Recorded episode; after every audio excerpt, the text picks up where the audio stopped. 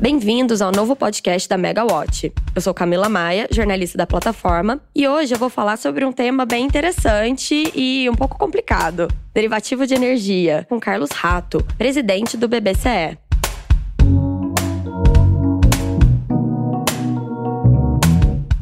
Carlos, eu queria que você se apresentasse. É, a BBCE, para quem não sabe, é uma plataforma, é um balcão de comercialização de energia que hoje só faz contratos de negócios físicos de energia, né?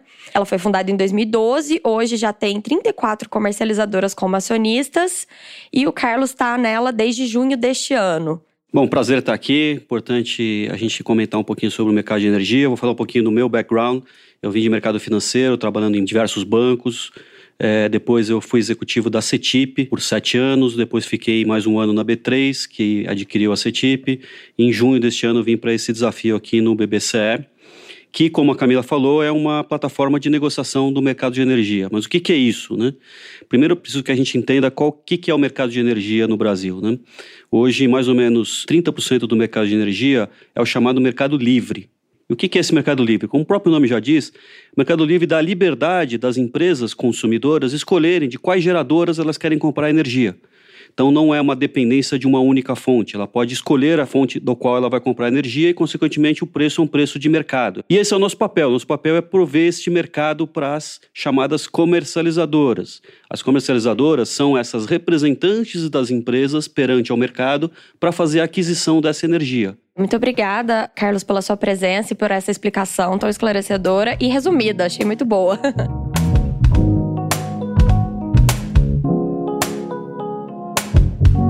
seu background de mercado financeiro, é, essa vinda para a BBC foi justamente nesse momento tão importante para a plataforma, que é essa guinada em direção ao mercado financeiro de energia. Vocês têm um pleito na CVM para ter aprovação de comercialização de derivativos, que são os contratos financeiros e não físicos de energia. Você pode explicar para a gente o que, que são esses derivativos, por favor? Posso. Antes eu vou falar um pouquinho do que nos motivou a ir para o mercado de derivativos. Quando a gente olha o volume total de negociação do mercado de energia físico, ele hoje ele é 5 a 6 vezes o seu consumo. Então existe o que a gente chama de giro, ou seja, o mercado gira 5 a 6 vezes o consumo. Isso significa que tem muita operação que acontece no mercado de energia físico que ele simplesmente ele troca de mão. Alguém está comprando, alguém está vendendo, mas não necessariamente isso leva a uma liquidação física. Isso fez com que a gente percebesse que existia necessidade de criação de um mercado de derivativo para essas operações. Porque hoje a única forma que você tem de negociar energia é no mercado de energia física. Com o nascimento do mercado de derivativos de energia, você vai ter a possibilidade de negociar o preço da energia e não necessariamente a mercadoria, a energia.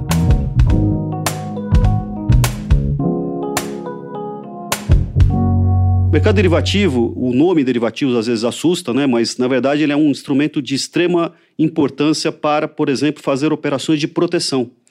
Uma empresa que, por exemplo, tem uma dívida em dólar, ou no caso aqui, tem um custo dela atrelado ao preço da energia, ela pode fazer uma operação adquirindo isso para vencimento no futuro, consequentemente fixando o preço pelo qual ela vai comprar essa energia. Então, é um instrumento de extrema importância para a realização do chamadas operações de hedge, que são essas operações de proteção. Então, com isso, a gente começa o desenvolvimento então no mercado de derivativos. Para isso, o primeiro passo, derivativo pela legislação é um chamado valor mobiliário. Como valor mobiliário, ele só pode ser negociado no ambiente chamado pela regulação de mercado de balcão organizado. Então, nosso primeiro passo nesse sentido foi pleitear junto à CVM, que é a Comissão de Valores Imobiliários, que é responsável pela regulação de valores imobiliários, a criação de um mercado de balcão organizado para derivativos de energia. Então, a gente fez esse pleito em fevereiro deste ano, espera no primeiro trimestre do ano que vem ter isto aprovado. Isto significa que a gente passa a ser administrador de um mercado de balcão organizado de derivativos, e o nosso primeiro produto vai ser os derivativos de energia elétrica. A gente tem planos aí para olhar para outros mercados também, não só a energia elétrica, mas outras formas de energia, como o próprio etanol, gás e biomassa, por exemplo. Mas é o nosso primeiro produto é o produto de derivativos de energia elétrica. Então, o derivativo surge exatamente para isso, para você poder negociar o preço da energia sem necessariamente você comprar a mercadoria a energia. Você pode negociar apenas a variação do preço.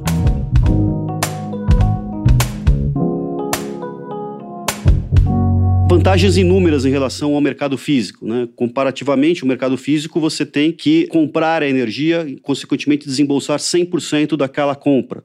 No mercado de derivativo, a liquidação se dá pela diferença. Ou seja, no nosso caso, você vai comprar energia para vencimento a determinado mês e naquele mês eu vou comparar o preço do qual você comprou com o chamado PLD, né, o preço de liquidação da diferença. Dependendo da variação desse preço, você paga ou recebe essa diferença. Então a liquidação ela se dá pela diferença.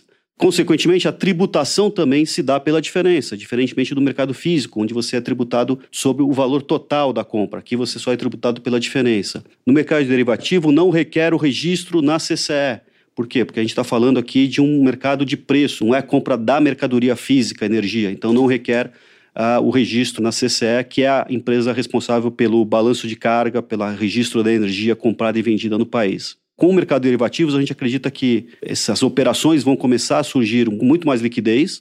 A gente também acaba atraindo é, outros players para este mercado, não só as comercializadoras, não só as geradoras, mas também bancos, fundos, outros participantes potenciais que possam e querem participar desse mercado de energia, que hoje não tem opção. Hoje a única forma de você participar do mercado de energia é você é, ser uma comercializadora. Então, no caso aqui, a gente vai dar a opção de outros players poderem participar e com isso ganhar liquidez. E, e só para fechar, um dos objetivos também é a gente começar, através desse mercado, ter uma formação de preços baseada em preços de mercado. Hoje a gente tem informação de preço no mercado de energia é, duas, basicamente. Né? Uma que é o próprio PLD, que é uma formação de preço baseada em uma série de cálculos estatísticos e metodologias de previsão de chuva, basicamente. E tem o chamada curva Decide, que é baseada numa coleta de preços feita junto a 50 empresas. É, com o mercado derivativo, a gente espera que com o nascimento do mercado e com o aumento da liquidez, a gente comece a criar uma referência de preço baseada em oferta de compra e venda de mercado.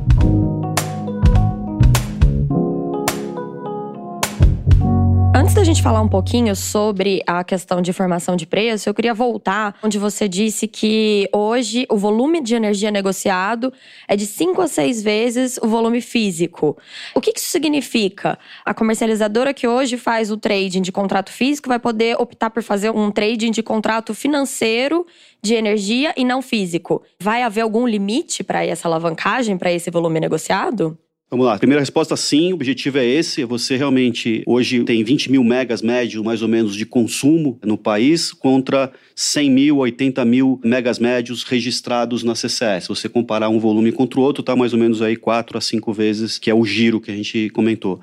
É, então tem muita operação hoje que realmente assim não precisaria ir para o mercado físico. Ela simplesmente é uma operação de eu compro de você a 100 e vendo para o outro a 110 eu não preciso da liquidação física. Então, primeira coisa, o mercado de derivativos tende a atrair esta operação para onde realmente ela deveria ser feita, que é no ambiente regulado pela CVM, com uma série de regras e procedimentos. O derivativo, por legislação, o seu registro é obrigatório. Então, diferentemente do mercado físico, todas as operações de derivativos, no momento que elas são realizadas, elas têm que ser obrigatoriamente registradas. Então não vai ter mais aquele contrato chamado de gaveta de energia, que é o que a CCE sempre fala. Com derivativo, isso não existe essa possibilidade, porque pela legislação foi incluído lá, depois da crise de 2008, foi incluído um artigo na Lei 6385, onde fala que é condição de validade de todo derivativo o seu registro. Além disso, tem uma norma tributária que fala que só é dedutível a despesa de um derivativo se ele tiver sido registrado. Isso fortalece esse mercado, então, primeiro, você tem 100% dos derivativos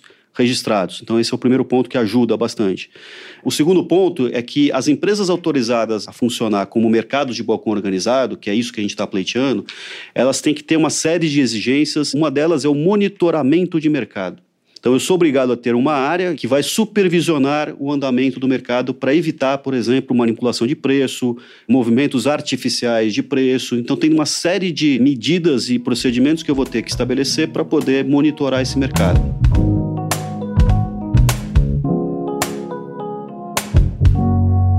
Eu tenho uma série de é, instrumentos para poder não só advertir, como eventualmente até punir os participantes desse mercado. São três instâncias, são as instâncias no próprio BBCE, que tem esse poder. Uh, ainda assim, tem uma segunda instância chamada de autorregulação, que também tem esse poder de, é, de supervisão e de punição. E tem a terceira instância, que é a própria CVM. Então, se a CVM identificar algum comportamento, e ela vai receber essas informações diariamente, se ela identificar algum comportamento suspeito, ela também pode atuar em cima desse participante. Então, se começa a ter uma série de pilares relacionados ao mercado financeiro, trazidos agora para o mercado de energia, para dar mais segurança e fazer com que o desenvolvimento desse mercado seja mais sustentável. E com isso, a gente pode então dizer que cenários como o que a gente viu no começo desse ano, com várias comercializadoras trabalhando alavancadas e eventualmente não conseguindo honrar os seus contratos, esse cenário a gente vai conseguir evitar com os derivativos? Se for feito 100% derivativo, sim. Você não evita, mas na verdade, qual que é o principal objetivo aqui, né? É você ter a informação de uma forma mais tempestiva. Então você tem a informação de que efetivamente aqueles caras estão alavancados, essa informação vai para a CVM, eventualmente ela pode atuar. A CVM pode fazer, o ANEL pode fazer algum convênio com a CVM para também receber essas informações. Então você não evita que esses participantes façam as operações, mas com certeza você vai poder saber antecipadamente quais são as operações que eles estão fazendo e qual o rumo que está tomando essas operações. Eu costumo dar um exemplo no mercado financeiro hoje, o Banco Central pode, o Banco Central e a própria CVM pode, no momento que ela quiser, estipular um valor de dólar a 5 e, ao apertar de um botão, saber qual é o impacto de um dólar a 5 para todos os bancos e instituições financeiras no país. Então, ela consegue fazer uma simulação de variação de um preço para saber exatamente qual é o impacto que aquela variação vai dar na posição de todo mundo. É, hoje, no mercado de energia, você não consegue fazer isso. Com os derivativos você vai poder fazer, mas aí um ponto que acho que você levantou e acho que é muito importante, né? Ainda existe no mercado físico uma falta de informação. Uma das primeiras constatações que eu vi foi exatamente essa: falta informação para você saber qual é a exposição de cada um. Hoje você tem, por exemplo, as operações são feitas na BBCE ou são feitas no telefone, e essa operação ela só é de conhecimento da própria CCE e da ANEL no momento lá no final da operação, após o consumo. Então você vende hoje energia para, por exemplo, março de 2020, a CCE e a ANEL só sabem desta operação em abril de 2020, no sexto dia útil após o consumo. Uma outra coisa que a gente propõe, até já em conversas com a própria ANEL, e a gente está em conversações também com a Abracel para criar uma autorregulação de mercado, é antecipar essa informação. É poder saber antecipadamente quem que está comprando o quê e qual que é a quantidade. Para justamente Vai evitar o caso Vega? Não, mas talvez você poderia saber antecipadamente que a Vega estava muito mais posicionada do que deveria.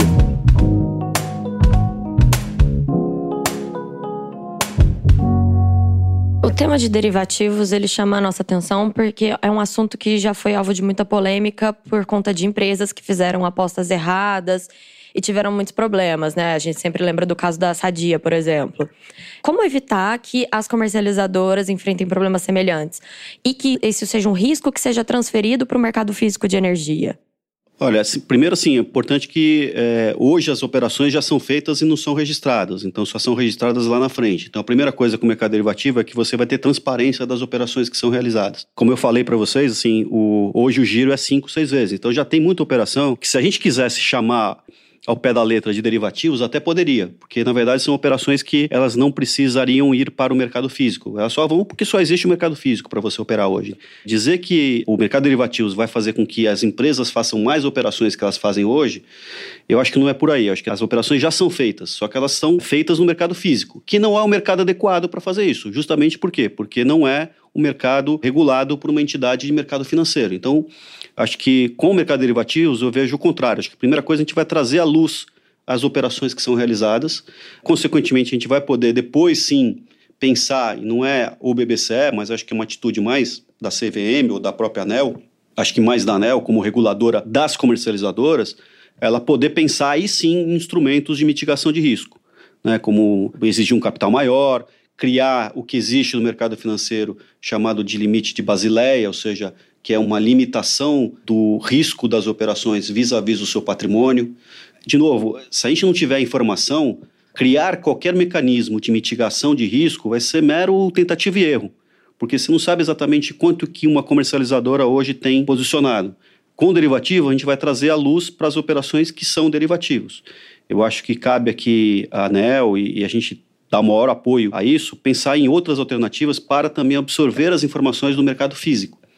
E aí sim, com o mercado de derivativos e o mercado físico, com essa informação, você vai poder trabalhar em algum tipo de monitoramento para o mercado. Se você olhar para como é que funciona o mercado hoje, é a forma de liquidação que acontece hoje, é, e olhar para os problemas que aconteceram, eu acho que são muito poucos. É muito pequeno o que aconteceu vis-à-vis -vis o risco que todo dia o mercado acaba tomando e acaba gerenciando.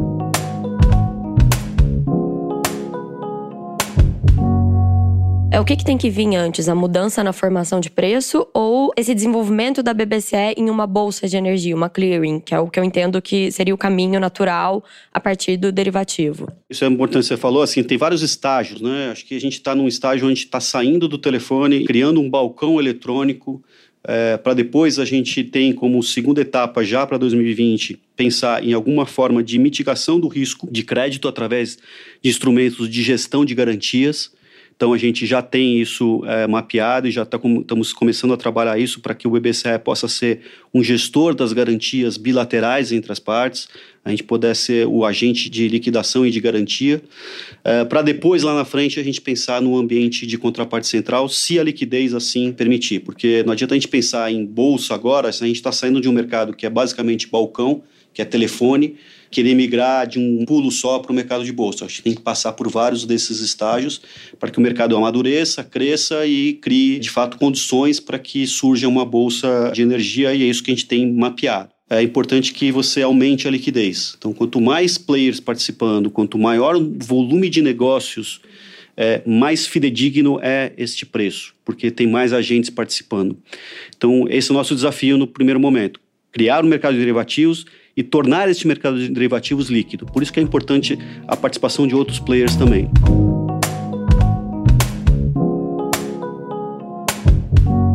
Por que, que a CVM ainda não autorizou o derivativo? Em que estágio que está? A CVM não autoriza um contrato desse tipo faz 35 anos, desde o contrato da CETIP.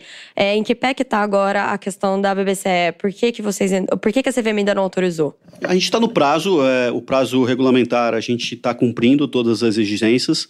É, de certa forma, algo inédito também para a CVM, porque, na verdade, a CETIP já existia quando a instrução 461, que é a que regulamenta esse tipo de mercado, foi emitida. Então, na verdade, a instrução foi emitida com base em empresas que já existiam. Então, não teve nenhuma empresa nova que foi criada a partir dessa instrução. Então, tem, de certa forma, a gente está pagando um certo preço pelo ineditismo, mas está andando, assim, está dentro do prazo previsto, né? A gente espera protocolar ainda essa semana, fazer o último protocolo, e a partir de agora a CVM teria 60 dias para poder se pronunciar definitivamente. É o processo que a gente esperava, de um ano a um ano e meio, a gente deve concluir isso em um ano, em um ano e um mês no máximo, mas está dentro do prazo que a gente esperava e, e a gente está tocando e, e exige é, muito cuidado, né? Entendo o lado da CVM. O BBCE não vai ser autorizado apenas para fazer derivativos de energia. O, a CVM está autorizando o BBCE a ser administrador de um mercado de balcão organizado. Amanhã eu quero fazer derivativo de etanol eu não vou precisar esse prazo todo.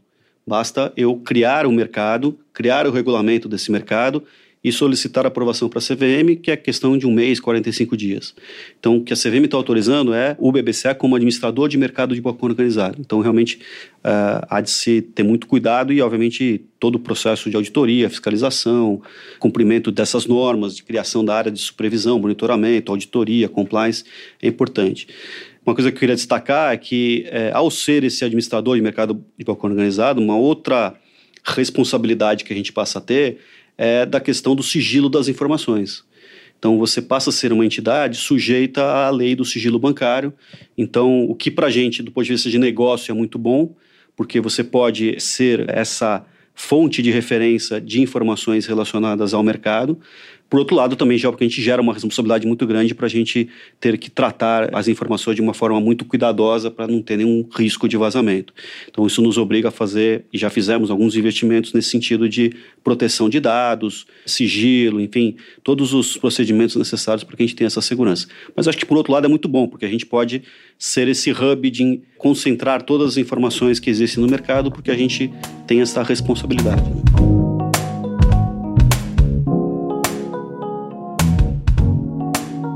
Bom, Carlos, muito obrigada pela conversa, foi muito esclarecedora. Obrigado mesmo pela sua presença aqui. Eu que agradeço e estamos abertos aí a novas oportunidades e também qualquer informação, qualquer coisa que vocês precisem, a gente está à disposição. E esse foi o nosso podcast dessa semana. Quer saber mais sobre energia? Entra lá na Megawatt. Temos análise e estudos sobre vários outros assuntos dentro do setor. Obrigada e até a próxima!